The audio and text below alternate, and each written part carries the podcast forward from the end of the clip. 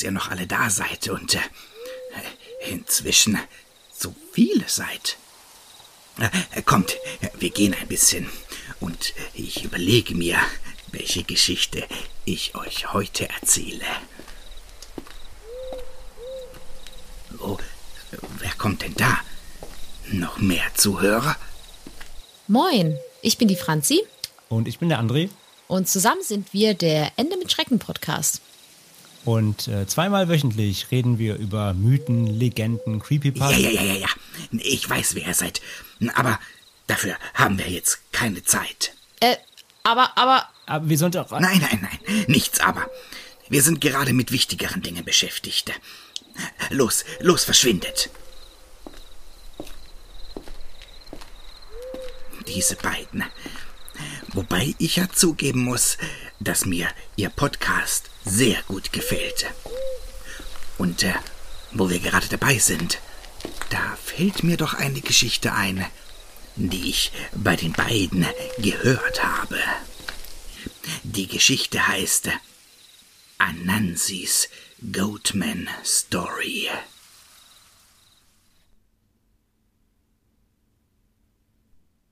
Hier ist meine Geschichte. Ich bin 16 Jahre alt und habe eine Familie in Alabama. Sie sind Farmer und besitzen ein großes Stück Land in Huntsville. Mein Onkel besitzt neben einem großen Haus einen Haufen Wohnwagen, die er in den Wäldern zum Jagen und Campen aufstellt.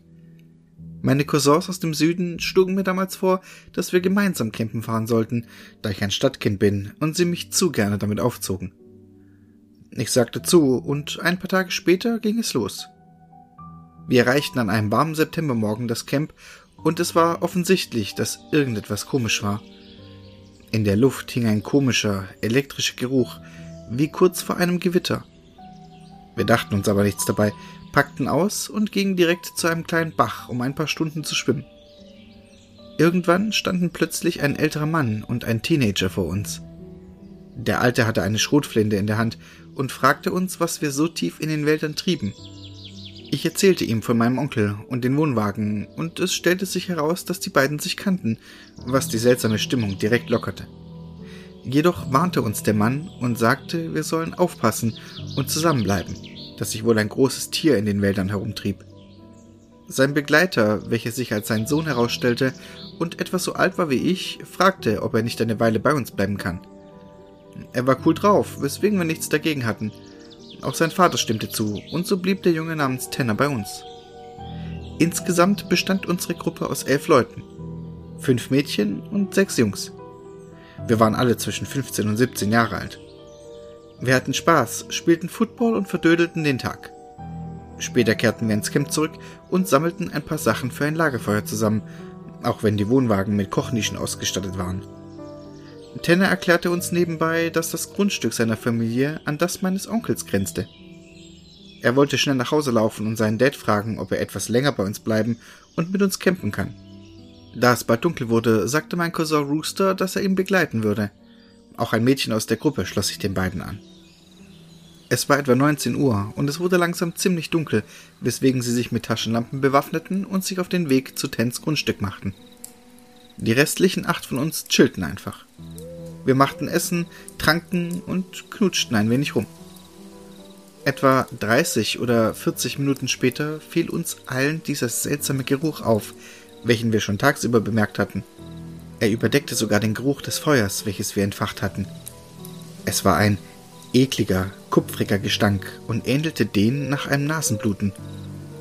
Es war nicht wirklich wie getrocknetes Blut, aber es war einfach dieser metallische Geruch, der einen förmlich im Hals stecken blieb.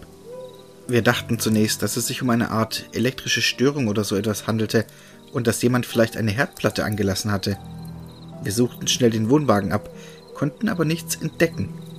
Der Geruch war jedoch immer noch da und wir alle konnten es deutlich riechen. Unsere Suche nach der Ursache wurde jedoch unterbrochen, als wir plötzlich Schritte hören, welche sich schnell unserem Camp näherten. Wir erkannten Rooster, Ten und das Mädchen, die völlig außer Atem die Lichtung erreichten. Sie blieben nicht einmal stehen, sondern rannten direkt in den Wohnwagen. Etwas angestachelt von ihrer Angst folgten wir ihnen alle ins Innere. Es dauerte eine Weile, bis die drei sich beruhigen konnten. Selbst mein sonst so gefasster Cousin brauchte etwas, um sich zu fangen. Er weinte sich erstmal seine verdammten Augen aus und brachte kein Wort raus. Während wir darauf warteten, zu erfahren, was passiert war, wurde das Feuer draußen immer kleiner, weswegen ein anderer meiner Cousins sagte, äh, Scheiß drauf. Er wollte den Wohnwagen verlassen, um einen Generator aus einem kleinen Schuppen zu holen. Tenner sprang jedoch panisch auf. Scheiße, nein! Schließ die Tür ab! Hier geht keiner raus! schrie er beinahe. Auch er hatte geweint. Seine Augen waren blutunterlaufen und geschwollen, und seine Hose war komplett verdreckt. Er sammelte sich und erzählte, dass sie zu seinem Haus gegangen waren. Sein Vater hatte wohl gesagt, Na klar, ihr könnt selten gehen, aber seid auf dem Rückweg vorsichtig und nehmt vielleicht eines der Jagdgewehre mit. Nur für den Fall. Offensichtlich hatten Tenner und sein Vater ein paar Tage zuvor etwas Seltsames im Garten gesehen. Außerdem hatten sie eins ihrer Schweine tot aufgefunden, aufgerissen und halb aufgefressen. Sie nahmen an, dass es nur ein paar Großkatzen oder Kojoten waren, obwohl die sich eigentlich nicht an lebenden Tieren vergingen. Tenner war jedoch nicht sonderlich besorgt, sondern hatte einfach seine Sachen gepackt und seinem Dad gesagt, dass sie ohne Gewehr zurechtkommen würden, da Kojoten Menschen normalerweise mieden. Als er fertig war, kehrten sie zurück zum Campingplatz. Während er erzählte, hörten Rooster und das Mädchen ebenfalls auf zu weinen und zu zittern. Jedoch starrten sie mit einem komischen Gesichtsausdruck aus dem Fenster. Er erzählte, dass sie etwa den halben Weg zum Lager zurückgelegt hatten, als sie anfingen, Dinge im Wald zu hören. Zu diesem Zeitpunkt war es schon fast stockdunkel, so dass sie sich selbst nicht sicher waren, um was es sich handelte. Das Mädchen erzählte, dass sie etwas im Gebüsch direkt neben dem Pfad gehört hatte und dass sie daraufhin alle mit ihren Taschenlampen dorthin leuchteten und jemand im Wald, in einer kleinen Mulde stehend, erkannten. Rooster erklärte daraufhin, dass sie ihn angeschrien und gesagt hätten, dass er ihnen eine Scheißangst einjage und was für ein Arschloch er sei. Tanner fuhr fort und erzählte weiter, dass er daraufhin bemerkt habe, dass der Kerl ihnen keine Beachtung schenkte, sondern sie nicht weiter ansah. Also gingen sie weiter, fingen jedoch an, diesen komischen metallischen Geruch wahrzunehmen. Sie erzählten, dass sie auf der gegenüberliegenden Seite in den Wald schauten und erneut den Kerl erkannten, der im Wald stand. Diesmal etwas näher. Er hatte ihnen den Rücken zugedreht, daraufhin fingen sie an zu rennen, und Tanner sagte immer wieder Ich hätte das verdammte Gewehr nehmen sollen. Während sie die Geschichte erzählten, wurde der Geruch in der Hütte immer stärker und stärker. Wir erfuhren derweil weiter, dass sie, nachdem sie begonnen hatten, schneller zu laufen, eine Art leises Murmeln aus dem Wald hallen hörten. Sie hatten zunächst vermutet, dass die Geräusche wohl von unserer Gruppe kommen mussten. Das Mädchen leuchtete dennoch mit der Taschenlampe in den Wald und erkannte, dass sich etwas durch das Unterholz bewegte.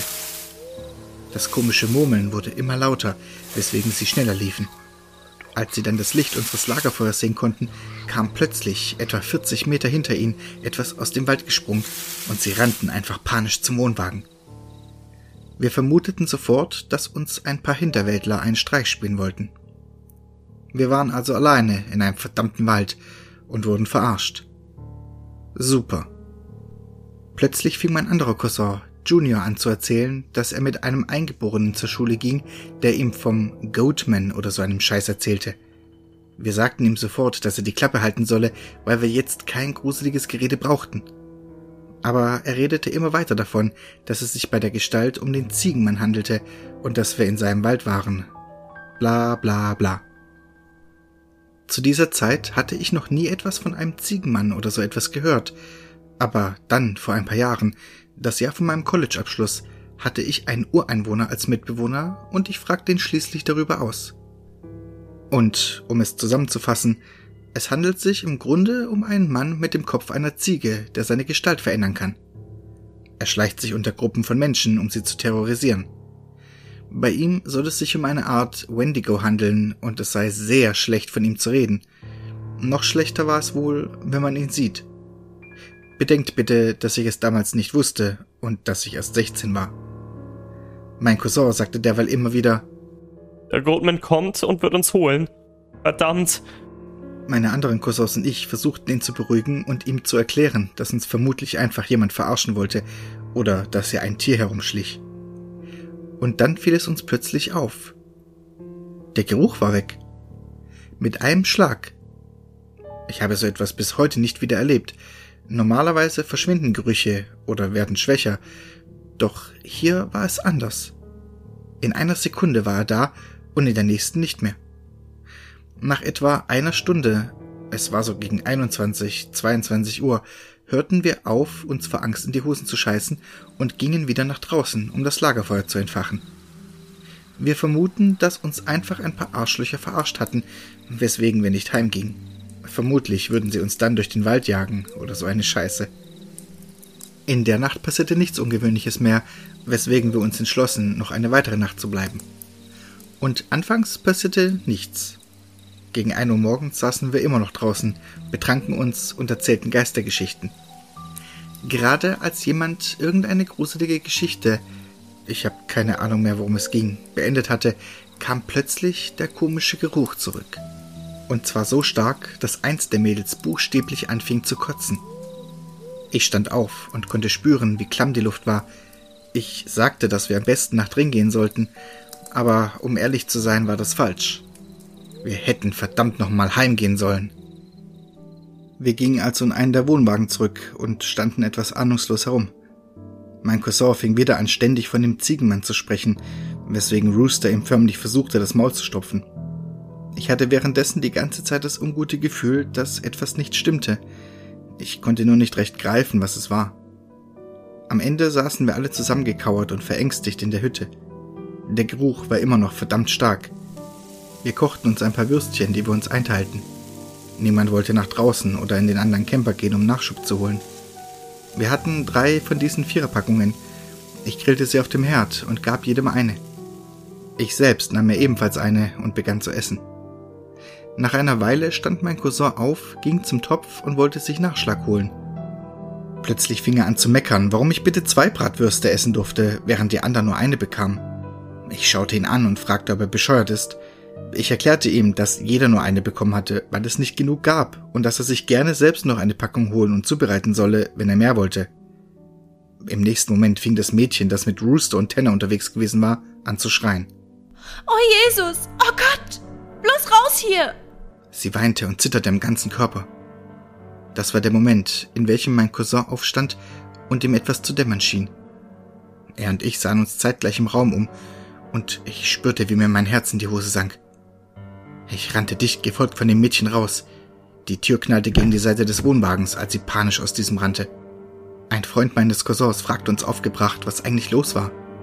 Ich fing panisch an zu zählen. Wir waren elf Leute. Nur noch elf. Leute, ohne Scheiß, erklärte mein Cousin aufgebracht. Wir waren zu zwölf in der Hütte gewesen. Aber da wir uns alle nicht so gut kannten, hatte die ganze Zeit über niemand wirklich bemerkt, dass eine Person zu viel bei uns gewesen war. Und in diesem Moment wurde mir klar, warum ich vorhin so ein komisches Gefühl hatte, dass etwas nicht stimmte. Man kennt es ja, wenn man einfach Spaß hat und nicht wirklich auf alles achtet, was um einen herum passiert. Ich war mir mittlerweile aber sicher, dass noch eine Person mehr mit uns im Wohnwagen war, und zwar mindestens einen Tag lang. Was das alles noch schlimmer machte, war die Tatsache, dass ich nicht wirklich wusste, wer genau es war. Während das Mädchen panisch betete, saßen wir alle draußen. Irgendwann holten wir uns große Stöcke und Steine und gingen vorsichtig zurück in den Wohnwagen. Doch niemand war drin. Wir zählten noch einmal. Wir waren elf Leute. Wir kehrten in den Wohnwagen zurück und schlossen die Tür ab. Wir erklärten den anderen, was uns aufgefallen war, und das Mädchen meldete sich zu Wort und erzählte, dass sie dasselbe bemerkt hatte wie wir. Sie erzählte außerdem, dass neben ihr eine Person gesessen hätte, die etwas zu ihr sagen wollte. Diese hatte sie fest am Bein gepackt, sich zu ihr geneigt und etwas gesagt, was sie nicht verstand. Wir alle waren unter Schock und kauerten uns zusammen. Irgendwann schlief ich vor Erschöpfung ein. Als ich wieder aufwachte, ging gerade die Sonne auf und die Hälfte der Gruppe war noch am Schlafen. Die andere Hälfte hatte damit begonnen, alles zusammenzupacken. Wir alle wollten nach Hause. Schnellstmöglich. Naja, fast alle. Vier Leute wollten noch bleiben oder zumindest warten, bis die Sonne komplett aufgegangen war. Einige andere dachten nach wie vor, dass wir einfach nur Scheiße redeten und wollten einfach noch da bleiben. Ich kann nur sagen, Ich wollte einfach nur aus diesem verdammten Wald raus. Das Mädchen, Kira, welche von der zwölften Person, dem Ziegenmann, berührt wurde, und ich kamen ins Gespräch, und ich fragte sie, was sie glaubte, was passiert war. Sie sagte einfach nur, dass sie nach Hause und nicht noch eine einzige Nacht hier verbringen wollte. Wir beschlossen uns aufzuteilen. Die vier, die sofort gehen wollten, sollten gehen. Ich musste bis zum Schluss bleiben, da ich die Schlüssel für die Camper hatte, welche meinem Onkel gehörten. Ich war an diesem Punkt wirklich sauer, da ich das Gefühl hatte, dass die meisten von uns das alles nicht ernst nahmen. Und ich wollte definitiv keine Nacht mehr hier verbringen. Ich verbrachte also den Tag damit, den Rest der Gruppe, vier Mädchen und vier Jungs, davon zu überzeugen, heimzufahren. Tenner ging irgendwann auch heim, da er sein Gewehr holen wollte. Er versprach zurückzukommen. Um 16 Uhr waren also noch sieben von uns übrig. Gegen 17 Uhr war er immer noch nicht zurück und ich wurde langsam nervös. Der einzige Grund, warum ich aufgehört hatte, sie zur Heimkehr zu überreden, war die Tatsache, dass wir bald ein Gewehr haben würden. Es war etwa 17.30 Uhr, als mein einer Cousin, der geblieben war, sagte, dass Kira draußen stand. Überrascht blickten wir aus dem Fenster und tatsächlich, sie stand an der Feuerstelle und hatte uns den Rücken zugewandt. Ich war verwundert. Wenn sie doch so viel Angst hatte, warum war sie hierher zurückgekehrt? Und sofort bemerkte ich dieses ungute Gefühl in meinem Bauch. Ich bemerkte außerdem, dass der seltsame metallische Geruch zurück war, wenn auch nur sehr leicht und kaum merklich. Ich wandte mich dem Rest der Gruppe zu und versuchte ihnen die Situation zu erklären. Verdammt, wir hatten den verdammten Goatman unter uns. Doch sie lachten mich aus und fragten, ob ich das alles arrangiert hatte, um ihnen Angst zu machen. Ich schenkte ihnen ein Ich verarsche euch gerade überhaupt nicht Blick und fragte sie ernsthaft, warum ich so eine Scheiße tun sollte. Eines der Mädchen verdrehte nur die Augen und ging nach draußen, um nach Kira zu sehen. Doch auf halbem Weg stoppte sie. Kira hatte angefangen zu hecheln. Ich weiß nicht, wie ich es beschreiben soll. Es war, als ob jemand mit dem Rücken zu dir lachen würde, ohne dabei einen wirklichen Ton von sich zu geben. Und das war der Moment, in welchem ich erkannte, dass es im Wald sonst kein einziges Geräusch gab. Es war totenstill. Es war Ende September und es war zu dieser Zeit auch wenn einige Tage kühler waren, noch verdammt heiß. Und normalerweise hörte man Gänse oder irgendwelche anderen Vögel. Oder zumindest Eichhörnchen. Irgendwas halt. Ich rannte also aus der Tür und schrie das Mädchen an, dass sie verdammt nochmal zurück in den Wohnwagen kommen sollte. Sie hörte auf mich und wir schlossen hinter ihr sofort die Tür ab und ließen die Jalousien bis auf eine herunter. Einer von uns setzte sich an das Fenster und beobachtete Kira, die einfach weiter regungslos dastand. Und das für etwa 20 Minuten. Dann gab es einen riesigen Knall an der Tür. Wir alle sprangen auf und versteckten uns im Wohnwagen. Es klopfte. Immer lauter. Mein Cousin hielt währenddessen eines der Mädchen fest. Beide kicherten und lachten, während sich die anderen fast vor Angst in die Hose machten. Dann hörten wir Tan. Er schrie. Macht keinen Scheiß und lasst mich verdammt noch mal rein! Wir rannten sofort zur Tür, welche wir öffneten, und Tan stolperte herein. Er hatte ein Gewehr in der Hand. Draußen war sonst niemand. Er erzählte, dass er auf dem Weg zurück zu uns war, als er ein Mädchen gesehen habe. Ein Mädchen, bei welchem es sich nicht um Kira handelte und dass sie einfach nur dagestanden hatte. Als er eine Lichtung erreichte, hatte sie sich zu ihm umgedreht und ihn angestarrt, während sie langsam begann, ihn zu verfolgen. Er erzählte weiter, dass er, kurz bevor er den Wohnwagen erreicht hatte, bemerkte, dass sie immer näher kam. Als er die Tür erreicht hatte, hatte sie ihn wohl unbemerkt fast erreicht. Er seufzte und sah sich in der Hütte um, bevor er blass wurde. Er zog mich beiseite und flüsterte mir ein Du weißt, dass wir nur zu siebt hier drin sind, oder? Mir wurde sofort übel. Das Wesen war also schon im Wohnwagen gewesen, als Ten die Hütte verlassen hatte. Es musste sich im Laufe des Tages einfach heimlich zu uns gesellt haben. Nun war es wieder verschwunden. Wir sahen nach draußen und erkannten, dass niemand mehr da war. Wir zählen noch einmal alle Leute in der Hütte nach, und ich frage jeden noch einmal eindringlich, wie viele wir vorher waren. Alle sagen acht, und ich sage, nun, und wie viele sind wir jetzt? Erneut zählen wir nach. Wir sind zu siebt. Tan hatte zum Glück ein paar Packungen Munition für das Gewehr mitgebracht. Er hatte seinem Dad außerdem erzählt, dass wir auf irgendein Tier im Wald gestoßen waren, da er nicht wirklich glaubte, dass dieser ihm die Story vom Goatman glauben würde. Er sagte außerdem, dass sein Cousin in ein paar Stunden vorbeikommen und uns alle am nächsten Morgen heimfahren würde. Ich hatte wirklich eine Scheißangst, fühlte mich aber etwas besser. Immerhin hatten wir eine Waffe und konnten, was auch immer da draußen war, abknallen. Es dauerte nicht lang, bis es zu einem riesigen Streit zwischen meinem Cousin und einem der Mädchen kam. Sie dachte, ich versuche lustig zu sein und dass ich allen einfach einen Streich spielen wollte. Er hielt dagegen und sagte immer wieder, dass ich nicht so bin. Sie glaubt ihm nicht und fragt, woher denn alle wissen sollten, dass es sich bei dem Mädchen im Wald nicht um Tenner in einer Perücke gehandelt hatte. Oder dass, wenn es wirklich einen Ziegenmann gab, dieser sich nicht in diesem Moment als Tenner ausgab und den echten einfach getötet und seine Waffe genommen hat. Der Streit eskalierte immer mehr. Ten und ich versuchten zu erklären, dass wir ernsthaft in Gefahr sein könnten und uns beruhigen sollten. Immerhin hatte sich anscheinend jemand oder etwas unter uns gemischt. Ein anderes Mädchen fing währenddessen an zu weinen und wollte sofort nach Hause fahren. Wir versuchten sie zu beruhigen und ihr beizubringen, dass niemand von uns jetzt rausgehen und im Wald herumlaufen sollte. Mittlerweile war die Sonne untergegangen und es wurde langsam dunkel. Wir versuchten uns zu beruhigen, aßen etwas und schalteten für eine Weile das Radio ein. Jedoch konnten wir nicht wirklich einen Sender mit gutem Empfang finden. Irgendwann tauchte Tens Cousin auf. Er hatte eine leistungsfähige Taschenlampe und noch ein Gewehr dabei. Da war es etwa 19 Uhr und die Sonne verschwand gerade über dem Horizont. Wir fragten Ten leise, ob er sich sicher war, dass der Typ wirklich sein Cousin war, und er versicherte uns dies. Bevor er in die Hütte kam, blickte er sich noch einmal im Lager um, schaute hinter sich, betrachtete uns alle und sah mit einem Mal etwas verwirrt aus. Er fragte, wo denn unsere eine Freundin geblieben war. Er war sich sicher, dass sie mittlerweile die Hütte erreicht haben sollte.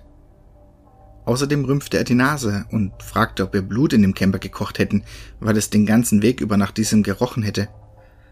Wir alle antworteten gleichzeitig mit einem trockenen Nope, bevor wir ihn noch einmal zu dem Mädchen befragten, welches er gesehen haben wollte. Er erzählte, dass er denselben Weg wie Ten benutzt hatte und dort mitten im Wald auf ein Mädchen unserer Gruppe gestoßen war, die einfach mitten auf dem Weg stand und ihn mit offenem Mund ansah.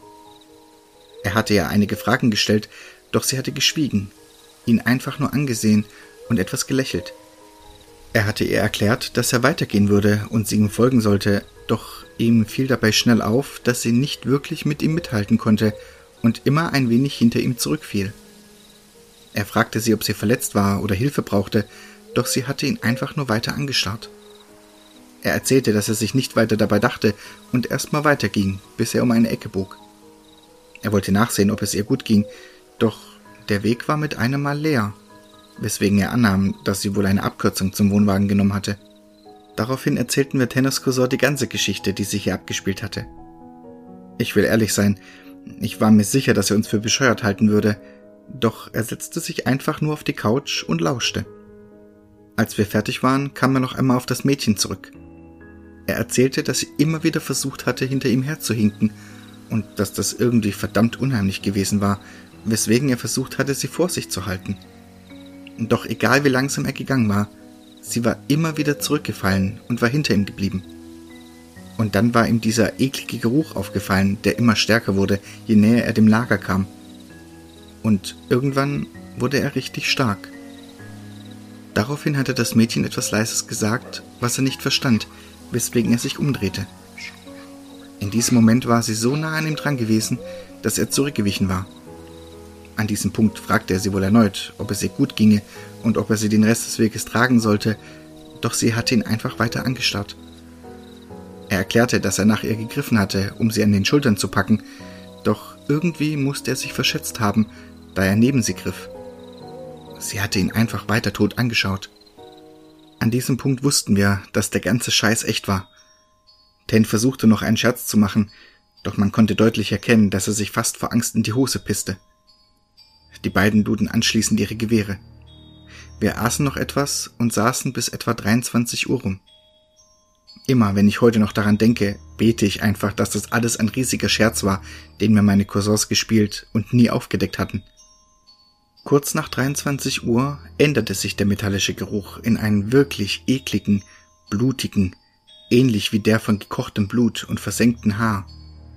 Ten und sein Cousin namens Reese standen sofort auf und schnappten sich die Gewehre. An der Tür konnten wir ein klopfendes, kratzendes Geräusch vernehmen.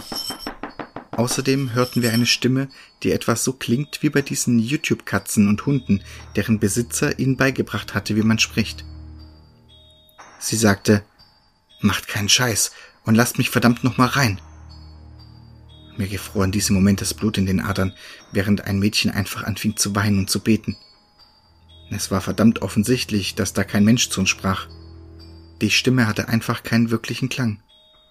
Jeder hat doch irgendwie einen gewissen Rhythmus beim Sprechen, egal in welcher Sprache. Dieses etwas da draußen hatte es nicht. Es klang wirklich wie eine sprechende YouTube-Katze. Ich war mittlerweile in einem absoluten Horrormodus. Wir schrien alle immer und immer wieder nach draußen. Wer ist da? Hör mit dem Scheiß auf! Und als Antworten hörten wir immer wieder ein rein oder lasst mich verdammt noch mal rein. Mit einem Mal wurde der Geruch weniger. Für die nächste Stunde hörte man dafür, wie etwas oder jemand im Wald herumschlich. Alle paar Minuten kam es jedoch wieder an die Tür und sprach mit uns. Gegen zwei Uhr war der Geruch komplett verblasst. Mein Cousin schien genug zu haben, da er mit einem Mann, so ein Scheiß! die Tür aufriss und einen Schuss in die Luft abfeuerte. Im Namen von Jesus Christus, geh weg! schrie er und feuerte noch zweimal in die Luft. Als Antwort hörten wir, etwas entfernt vom Wohnwagen, ein leises Röcheln und Schreien. Das Schreien wurde lauter und es klang so, als würden eine Frau und eine Katze gemeinsam kreischen. So etwas hatte ich bis dahin noch nie gehört. Plötzlich fing etwas in einem Gestrüpp an zu wackeln. Mein Cousin schoss noch einmal über die Baumgrenze hinweg, bevor er sich ins Haus zurückzog. Wir verriegelten schnell die Tür und hörten immer wieder dieses ekelhafte Gejammer und Geschrei. Reese erzählte, dass er gesehen habe, wie etwas aus dem Gebüsch in Richtung der Hütte gekrabbelt kam, weswegen er noch einmal geschossen hatte. Der Rest der Nacht verlief wie folgt. Dieses Ding schrie einfach ununterbrochen und wir konnten hören, wie es sich in den Bäumen bewegte. Aber es kam nicht zur Hütte. Irgendwann schliefen wir nach und nach ein. Ten erzählte ein paar Tage später, als alles vorbei war, dass er die ganze Nacht mit dem Gewehr in einem Stuhl gesessen und die Tür beobachtet hätte. Er sagte außerdem, dass er irgendwann eingenickt war, nachdem das Geschrei und die Geräusche langsam weniger wurden. Gerade als er fast eingeschlafen war, war er hochgeschreckt, da jemand aus dem Badezimmer kam und sich wieder auf den Boden legte. Er hatte angenommen, dass es einer von uns gewesen war, weswegen er versuchte, wieder zu schlafen. Doch irgendwie schien er zu bemerken, dass etwas nicht stimmte. Er tat so, als würde er schlafen und zählte noch einmal die Leute im Raum. Es waren neun Leute. Keine acht. Er wollte nicht versuchen, auf das verdammte Ding in der Hütte zu schießen, damit er nicht Gefahr lief, dass es uns angriff und tötete. Oder nicht riskieren, dass Reese aufwachte und begann wild um sich zu schießen. Also blieb er die ganze Nacht wach und stellte sich schlafend. Er erzählte, dass das Wesen sich ab und an erhob, seltsam bewegte, fast als würde es tonlos lachen. Es tat jedoch nicht mehr, sondern legte sich einfach immer wieder hin, die Geschichte endet aus meiner Sicht wirklich unspannend, da aus meiner Perspektive nicht mehr viel passiert war. Wir sind alle irgendwann aufgewacht und mir fiel auf, dass Ten ein wenig nervös war und es vermied, uns in die Augen zu sehen. Wir aßen Frühstück, packten zusammen und machten uns auf den Weg zu seinem Haus. Ten selbst blieb als letzter in der Hütte und sagte, dass er abschließen und meinen Onkel den Schlüssel bringen würde. Wir sollten einfach loslaufen und er würde uns einholen. Ich gebe zu, ich wollte das eigentlich nicht, tat aber, was er sagte. Wir waren gerade ein Stück gegangen, als Ten irgendwann wieder zu uns stieß. Wir rannten ab dann im Grunde zurück zu seinem Haus. Sein Cousin hat uns anschließend alle nach Hause gebracht. Übrigens befand sich im Bad der Hütte ein Fenster. Ein Fenster, welches wir blöderweise nicht richtig abgeschlossen hatten. Ten erzählte, dass er beim Abschließen der Hütte noch einmal im Bad war und bemerkt hatte, dass es komplett offen stand. Das Wesen hatte vermutlich nur darauf gewartet, dass wir einen Fehler machten und war irgendwann in der Nacht zu uns gestoßen. Es war auch den ganzen gottverdammten Weg zu Tens Haus mit uns gelaufen. Er erzählte uns, dass er es gesehen hatte, wie es langsam von der Gruppe zurückfiel, als er uns einholen wollte. Es hat ihn noch einmal in die Augen gesehen, bevor es dann einfach im Wald verschwunden war.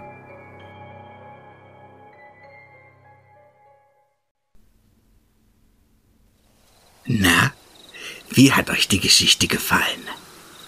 Wenn ihr noch mehr über den Goatman wissen wollt oder andere Creepypastas und Urban Legends, dann solltet ihr mal in den Podcast Ende mit Schrecken reinhören. Bis dahin, ihr wisst ja, was zu tun ist. Immer schön gruseln.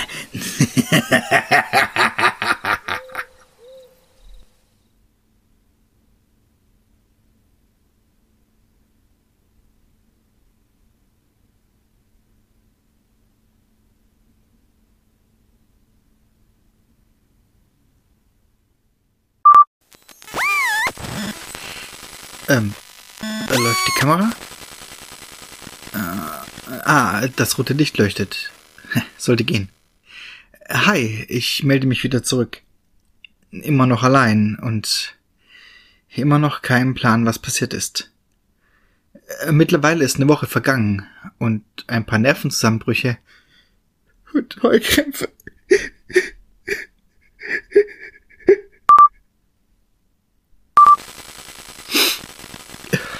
Sorry. Da war wieder einer. Naja, eigentlich wollte ich sagen, dass ich mich mit der momentanen Situation abgefunden habe. Aber scheinbar nicht. Äh, Wie auch immer. Eigentlich wollte ich euch sagen, dass vor drei Tagen der Strom ausgefallen ist. Nicht verwunderlich, wenn sich niemand mehr um etwas kümmert. Äh, Trotzdem habe ich gedacht, dass es länger dauern würde. Aber das ist okay.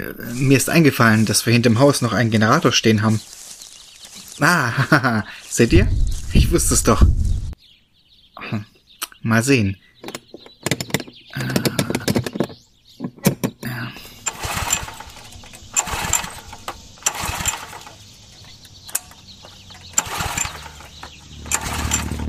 Haha, perfekt. Für heute wird's wohl reichen. Morgen werde ich diese in der Stadt besorgen müssen. Okay, kommt mit rein. Wir testen mal, ob der Strom funktioniert.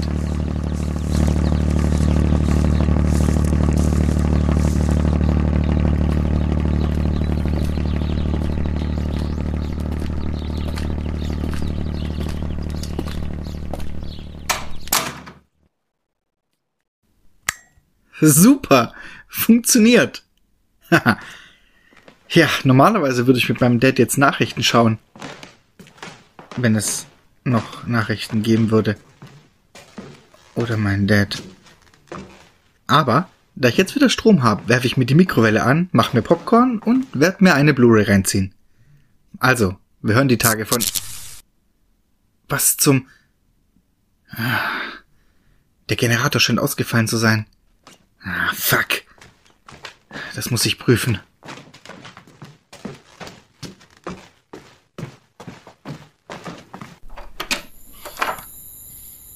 Es dämmert schon. Ich muss mich beeilen, wenn irgendwas kaputt ist. Lang werde ich kein Tageslicht mehr haben. Ach lass mal sehen. Oh, Scheiße! Habt ihr das gesehen? Was zum Teufel war das? Stand da gerade wer? Oh, Scheiße!